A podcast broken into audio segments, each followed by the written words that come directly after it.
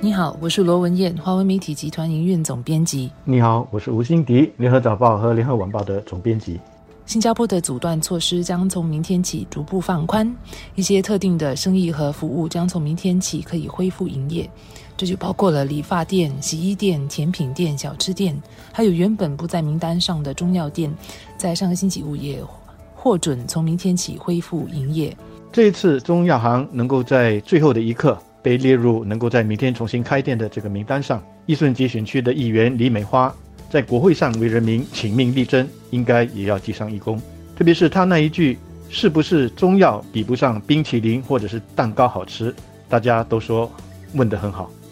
而卫生部还有跨部门抗疫工作小组能够顺应民情，在重新检讨之后，特别是考虑到不少长者需要长途跋涉到老远的地方去购买中药之后。决定让所有的中药店，不管有没有中医师助诊，都可以重新开业。所以这次的决定将给有需要买中药的这些国人带来极大的方便。阻断措施实行了五个星期，受影响的商家相信一定很心急，他们迫不及待的想要恢复营业。我希望他们在这段期间也做好了准备，就是一旦能够恢复营业的时候呢，能够确保做足安全措施。同样的，好几个星期没有办法理发的国人，也想必会很心急要去剪头发。不过，我想经过五个星期的阻断措施，许多国人已经开始习惯了没有必要就不要随便出门的居家生活。心情也相信不如阻断措施刚开始的时候那么烦躁，也不会那么迫不及待的就要冲出去。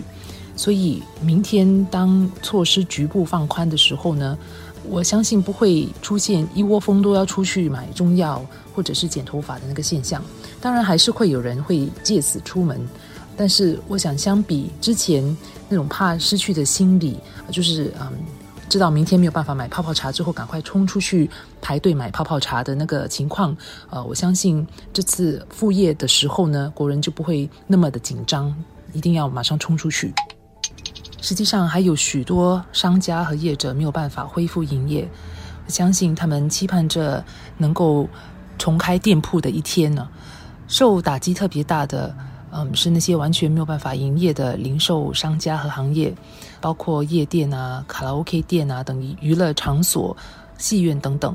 他们的服务或者他们的业务是没有办法上网的，消费者也不能够去外卖这些服务啊，所以他们是完全没有办法营业，收入是受到沉重的打击的。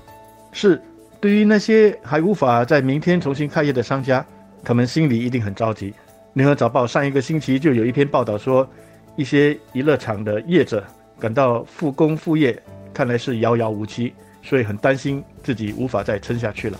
他们的焦虑我很同情，但是一个很残酷的现实是，在疫情的新常态下，一些行业在复工的名单上是会被排到很后面很后面的。那么当局在考虑名单的先后次序的时候，我想大概会考虑几个因素：第一，这个行业对人民的日常生活的必要性；第二。是这个行业的开业对官病的传染，它的风险有多高？那么这就要看他的雇员还有顾客是否第一会不会群聚，会不会一直在一起？第二呢，是他的生意是否是在一个狭窄或者是封闭的空间来进行？因为这些都是对疾病的传染的风险是比较高的。那老实说，不少娱乐场所在这两方面都很难过关，所以。他们如果要说服当局，让他们能够早一点复工开业，他们自己要去重新去想一想，他们要做出怎样子的调整，要怎样去重新设计他们的娱乐场所。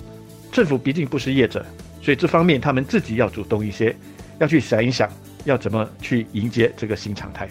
当然，工作小组他们最关注的是要确保病毒的传播能够受到控制哦，所以人与人之间需要密切接触的行业，他们会特别小心，不会让他们那么快的恢复营业。我相信刚才提到的这些商家可能还需要一段时间，但是我也相信政府不会没有必要的拖延商家恢复营业，因为商家没有办法营业的一天，也就是呃我国经济受打击的一天呢。不过，我希望工作小组能够在不久之后更具体的构画出逐步放宽限制的步骤和时间表，啊，列出哪个阶段会有哪些活动能恢复，哪些行业能复工，然后在下一个阶段的解封会是怎样的一个情况等等。这至少能够让商家和国人做出更好的部署和安排。